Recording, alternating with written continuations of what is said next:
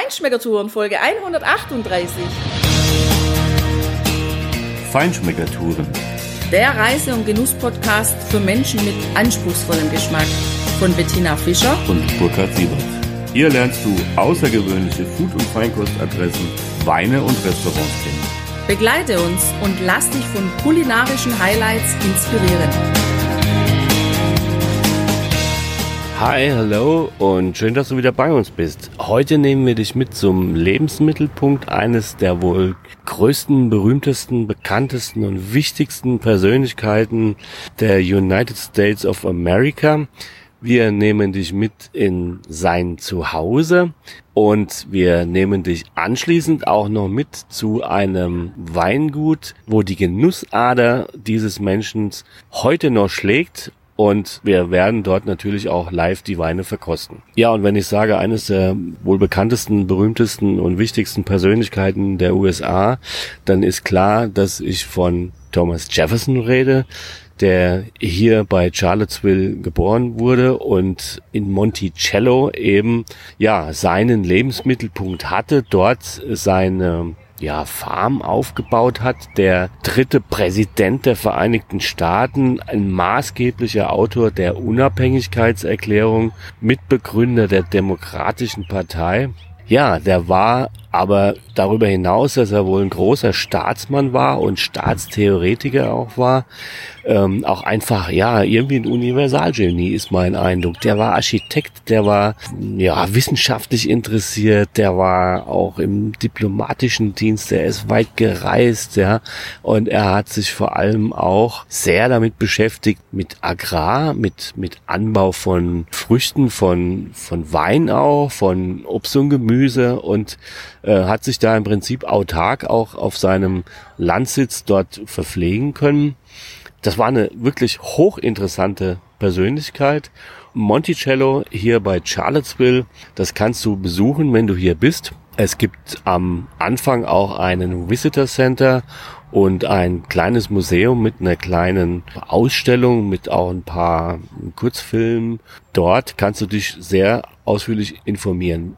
Die Tour selber haben wir jetzt nicht mitgemacht aus zwei Gründen. Also wir sind nicht in das Haus selbst gegangen. Das Ganze ist ein recht großes Areal. Du wirst dort auch mit kleinen Bussen transportiert. Du kannst auch laufen, aber da kannst du davon ausgehen, dass du 20 Minuten unterwegs bist bis zu dem Haupthaus und den anliegenden ja, Nebengebäuden, äh, wo Küchen untergebracht waren, wo die Vorratsräume untergebracht waren, auch natürlich die die äh, Wohnstätten äh, der ja, Bediensteten, die dort auch gearbeitet haben. Insgesamt haben da, glaube ich, über 140 Personen gelebt und auch dieses riesige Areal mit den Agrarflächen bewirtschaftet. Wir sind aus zwei Gründen nicht rein, weil wir A, einfach zu wenig Zeit einfach hatten, hier da reinzugehen und B, mit roundabout 30 Dollar Eintritt fanden wir es auch einen ganz stolzen Preis. Wir haben uns da in dem Museum etwas umgesehen und haben einen ganz guten Eindruck gewonnen von den durchaus avantgardistischen architektonischen Ideen, die Jefferson da auch selbst verwirklicht hat. Äh, auch im Selbststudium von Übersetzungen von italienischen Architekten oder Ausbildern von Architekten das äh, ist auf jeden Fall sehenswert. Wenn du hier bist, solltest du dir das auf jeden Fall angucken.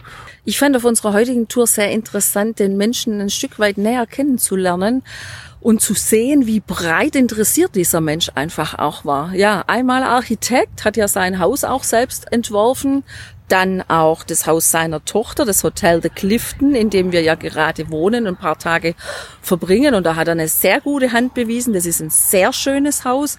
Dann war er ja auch viel Reisender. Also entweder ist er selber gereist, er ist nach Europa gereist, in Richtung Paris. Er wollte die Kulinarik entdecken. Er hat den Weinbau entdeckt in Europa. Und wenn er eben keine Zeit hatte, selbst zu reisen, dann hat er seine Leute gehabt, die er auf Reisen geschickt hat, die ihm berichtet haben. Und so hat er auch jemand losgeschickt, der nach England gereist ist, um die Gärten anzuschauen. Und das sieht man einfach also wir haben es ja leider nicht selber gesehen mit den eigenen Augen, aber in diesem Museum und die Bilder und auch in diesem Geschäft, in dem äh, Thomas Jefferson und sein Gedanke wirklich sehr gut vermarktet wird. Da gibt's eine große Abteilung, da geht's um Gartenbau, da geht's um Gartenanlage, da geht's um Blumen, um Pflanzen und so weiter. Und dann geht's natürlich wieder um Wein, um Weinbau und um Tomaten beispielsweise sind Kochbücher da. Das finde ich echt total klasse, dass der schon so früh angefangen hat, sich so breit geistig aufzustellen um dann auch letztendlich den Weinbau und die Kulinarik hier in den Osten der amerikanischen Staaten zu bringen. Und das wird man wahrscheinlich auch merken bei dem Weingut, das wir ja jetzt besuchen. Wir wollen ein Weintasting machen. Wir wollen mal schauen, wie sieht's da aus. Hat er tatsächlich vielleicht auch da oder seine Nachfahren dann auch noch in der Pflege ein Händchen für die Gartengestaltung gehabt? Und vor allem, wie wird wohl der Stil seiner Weine sein? Wie das ist und wie wir das gesehen haben und wie wir die Weine getestet, probiert und die Notizen dazu gemacht haben, das hörst du genau jetzt. Nachdem wir jetzt Monticello am Rande besucht haben, wollten wir natürlich auch sehen, was hat Thomas Jefferson mit seinen Weinen gemacht, wo steht das Weingut und vor allem, wie schmecken auch die Weine heute. Und deswegen sind wir hierher gefahren. Am Eingang hat uns schon die amerikanische Flagge erwartet, ein großes Schild mit dem Hinweis auf Jefferson Vineyards und wieder dieser wahnsinnig weite, schöne, grüne Blick auch auf die Weinreben. Und wenn man dann hochfährt, dann sind hier auch draußen diese großen, schönen Holzsitzliegestühle, irgendwas dazwischen ist es, überall in diesem herrlichen Grün drapiert, so dass man sich auch hier wirklich mit einem Glaswein oder mit einer Flasche Wein und einem kleinen Picknick da draußen ins Grüne setzen kann und einfach mal so richtig die Zeit genießen kann. Und was man hier wirklich sieht, ist, dass Thomas Jefferson ja auch ein Mensch war, der sich aufgemacht hat, um die Gärten dieser Welt zu entdecken. Und das sieht man hier. Wenn man hierher fährt, dann blickt man direkt auf wunderschön angelegte Beete mit unheimlich schönen bunten Blumen, ganz unterschiedlich. Das ist wunderschön angelegt. Das ist ein helles Holzgebäude. Da gibt's eine Veranda, eine Terrasse, da stehen silberne Stahlstühle und Tische draußen, wo man sich unter einem ganz großen Baum richtig schön setzen kann und einfach ja dieses Surrounding genießen kann mit einem guten Glas Wein. Wir sind hier reingegangen in den gekühlten Tasting Room und haben uns heute mal nicht das Standard Tasting gegönnt, sondern mal Reserve Tasting, also die länger ausgebauten Weine, die Weine, die schon ein bisschen gealtert sind. Und so haben wir auch jetzt gleich den ersten, meine Lieblingsrebsorte, aber das weißt du ja schon, was jetzt kommt, Viognier im Glas, Jahrgang 2016. Und dieser Viognier ist echt ein richtig fetter, schmelziger Weißwein. Also super angenehm im Mund. Der hat in der Nase schon ein Wahnsinnsbouquet von ja ähm, floralen Noten, aber vor allem die schöne reife Clementinen. Also so wie man es aus Sizilien kennt, so wie diese Frucht da wächst, wie sie dort riecht, so nehme ich das wahr. Vielleicht ein bisschen Aprikose auch. Und dann im Mund die volle Explosion, genau diese Aromen, Clementine pur, unheimlich schmelzig, unheimlich rund und weich und im Abgang ja, so eine herrliche Fruchtsüße. Eine süße Note, aber eben kein Zucker überhaupt nicht, sondern wunderbare Fruchtsüße. Herrlich, dass wir hier im Monticello tatsächlich Viogniers finden, die richtig großartig schmecken. Ja, Burkhard hat sich jetzt gerade nebenher ein bisschen aufgeregt, dass ich den letzten Schluck aus diesem Glas genommen habe. Aber das habe ich natürlich nur in Vorbereitung darauf gemacht, Burkhard, dass der nächste ja auch ein Viognier sein wird. Und weil der ja noch länger gereift ist, dieser Wein, wollte ich dir dann dort den Vorrang geben. Da hast du gerade nochmal die Kurve gekriegt, Tina. Aber auch nur halb, weil der nächste ist ein Jahr jünger. Allerdings, wenn mir der genauso gut schmeckt wie der hier, dann musst du schnell sein. Nein, du gehst dann mal zu den Restrooms da hinter dir. Ich kümmere mich schon um den Weißen.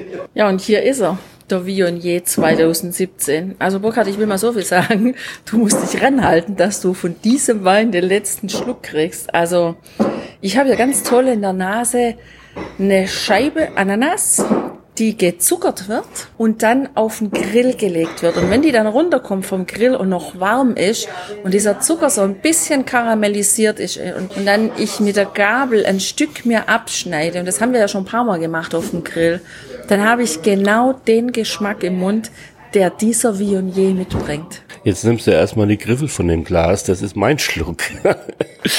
Ja, also das ist wirklich ein besonderes Schätzchen. Der war acht Tage auf der Maische gelegen mit den Schalen. Es sind auch nur drei Fässer, also 90 Prozent des Weines wird in Fässern ausgebaut oder gereift. Äh, ich habe, glaube ich, neun Monate gehört. Ja, das ist echt was ganz Besonderes. Klar, diese gebackene, gegrillte Ananas hat der absolut. Er ist beschrieben auch, dass er Guave hat und Aprikose. Äh, weniger diese Zitrusaromen. Das sehe ich auch so. Die Guave hatte ich im ersten Moment Schwierigkeiten zu finden. Die versteckt sich recht gut und kommt erst so aufs zweite oder dritte Riechen tatsächlich dann so hinten leicht aus der Deckung raus. Aber am Gaumen ist ganz klar die, die Ananas und ähm, klar, brauner Zucker, ein bisschen Mango vielleicht noch sowas.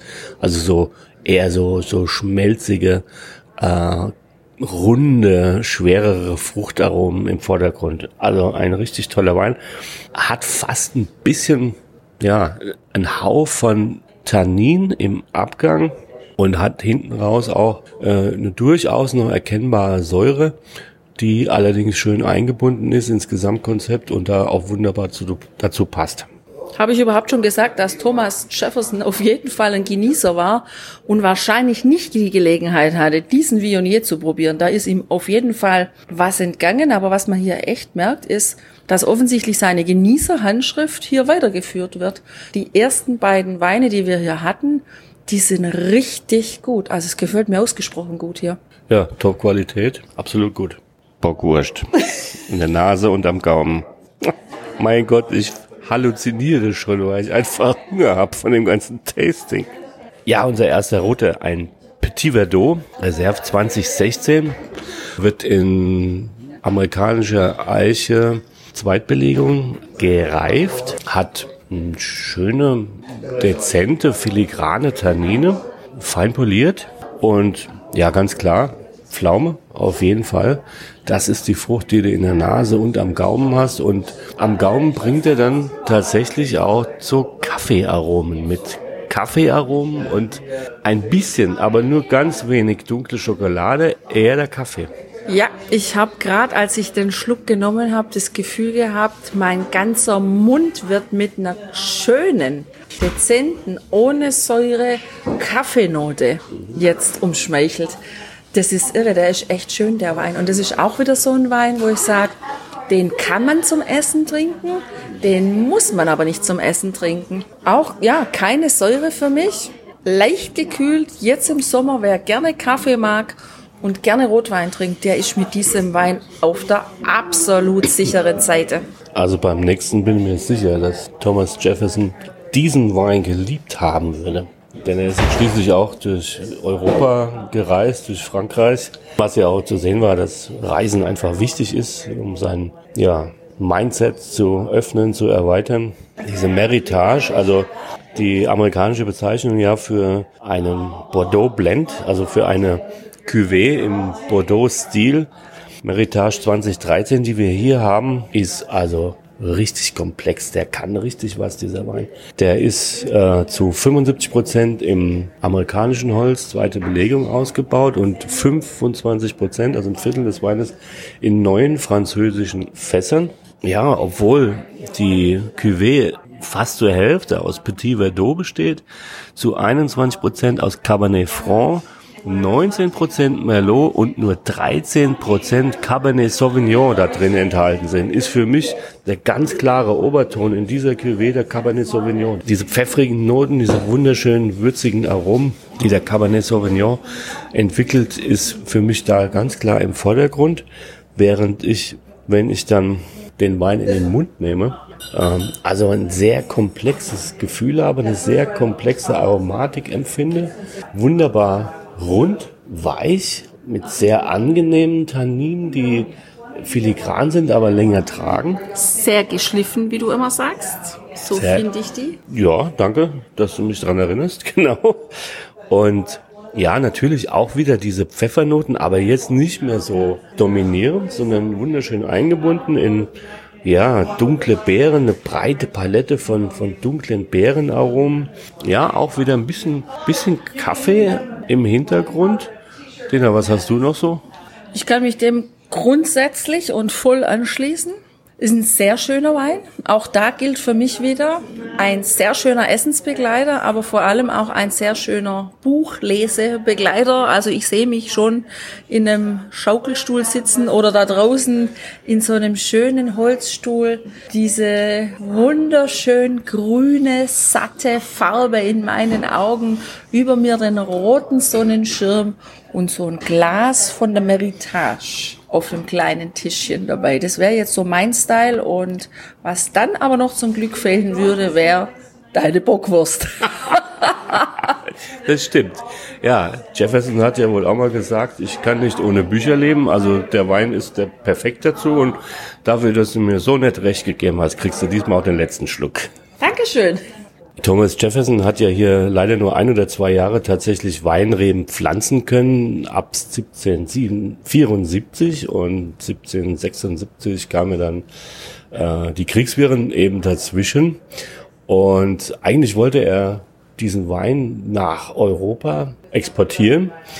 Die Original Rebflächen, Weinberge hier wurden dann 1981 eben wieder sozusagen in Gang gebracht und äh, unter dem führenden Namen Simeon Vineyards äh, zunächst eröffnet, heute eben Jeffers Vineyards. Und ich muss sagen, also der wusste schon, wo er seine Rebstöcke hinstellt. Die Trauben gedeihen hier richtig prächtig und man merkt auch, dass hier einfach ja durchaus ältere Weinberge am Start sind, die einfach wesentlich mehr Extrakt mitbringen als sagen wir mal, das eine oder andere Weingut, was wir in Loudon County getroffen haben, wo einfach die Reben erst ein paar Jahre jung sind noch und gar nicht so viel bringen. Also insgesamt mein Fazit hier, das sind richtig gute Weine, die können auf jeden Fall im internationalen Vergleich hier auch bestehen und ja, vor allem die Viogniers fand ich jetzt wirklich outstanding, außergewöhnlich gut. Ich habe auch das Gefühl, dass hier einfach Erfahrung viel Erfahrung eine Rolle spielt, dass man hier sich wahrscheinlich schon ausprobiert hat, um letztendlich diese feine, geschliffenen Tannine zu produzieren in den roten, aber auch dieses unglaubliche Mundgefühl, dieses breite Aromenspektrum, das sich im Viognier bei mir im Mund breit macht und was es aber auch so unglaublich gefällig macht, so cremig. Also ja, ein Weingut, von dem man wirklich die Weine genießen kann, wenngleich man vielleicht ja erstmal denkt, naja, also da wird vielleicht mit dem Namen gespielt und ähm, großes Marketing betrieben, wie sehr häufig der Fall ist, dass das einfach so ausgeschlachtet wird und da dann auch manchmal ja nicht ganz so gute oder sogar schlechte Produkte dann produziert werden. Das ist hier überhaupt nicht der Fall. Also das, das ist das, was mir wirklich gut gefällt, dass so dieses Genießen, Genuss, dieses Thema, das Thomas Jefferson ja gelebt hat, wirklich, dass das auch heute noch bewahrt wird und weiter veredelt wird, weiter kultiviert wird sozusagen. So mein Fazit über Monticello ist, wenn du hier in der Gegend bist, dann muss man das unbedingt gesehen haben. Wir haben ja das Haus von Thomas Jefferson nicht gesehen. Wir hatten nicht die Zeit dazu und ganz ehrlich, fanden wir es auch ein bisschen überteuert. 29,95 Dollar pro Nase kostet der Eintritt um mit der Tour, mit der Guided Tour da hoch zu laufen oder zu fahren, um sich dieses Haus und alles drumherum anzuschauen. Wir haben dafür das Museum quasi gemacht, wo alles wunderschön aufbereitet zu sehen ist, wie so sein Lebenswerk entstanden ist wo es auch zum Teil Originale gibt, auch die Anfänge, wie er angefangen hat, Architektur zu studieren. Auch das war, also im Selbststudium zu studieren, auch das war schon echt schön gemacht alles dort und auch super aufbereitet, um das sich anzuschauen. Ja, und ähm, wenn man dann schon um die Ecke ist, dann macht es natürlich auch Sinn, hier die Weine zu probieren. Es ist einfach eine schöne Umgebung. Das Weingut liegt sehr schön und die Weine sind auch klasse. Mir hat's unglaublich gut gefallen hier. Burkhard, was sagst du dazu? Was soll ich dazu sagen? Bockwurst. Ich fand es eine sehr schöne Erfahrung, das alles hier so zu sehen und auch die Landschaft zu genießen. Und wenn du hier mal in Virginia bist und Lust hast auf Wein und die Gegend zu sehen, zu erkunden, dann plan unbedingt Monticello mit in deine Stippvisite ein. Also, und wie immer, lass es dir gut gehen, hab viel Zeit zum Genießen und bis bald. Ciao. Bye bye. Hier endet dein Genusserlebnis noch lange nicht. Komm rüber auf unsere Homepage feinschmeckertouren.de und schau dir die Bilder zu unserer Show an. Dort findest du auch wertvolle Links zu den heutigen Empfehlungen. Verpass keine Neuigkeiten mehr und trag dich am besten gleich in unseren Newsletter ein. Wir freuen uns auf deine Anregungen für weitere Episoden und einen regen Austausch mit dir. Viel Spaß beim Genießen, denn du weißt ja, wahrer Reichtum besteht nicht im Besitz, sondern im Genuss. Deine Feinschmecker Guides Bettina und Burkhard.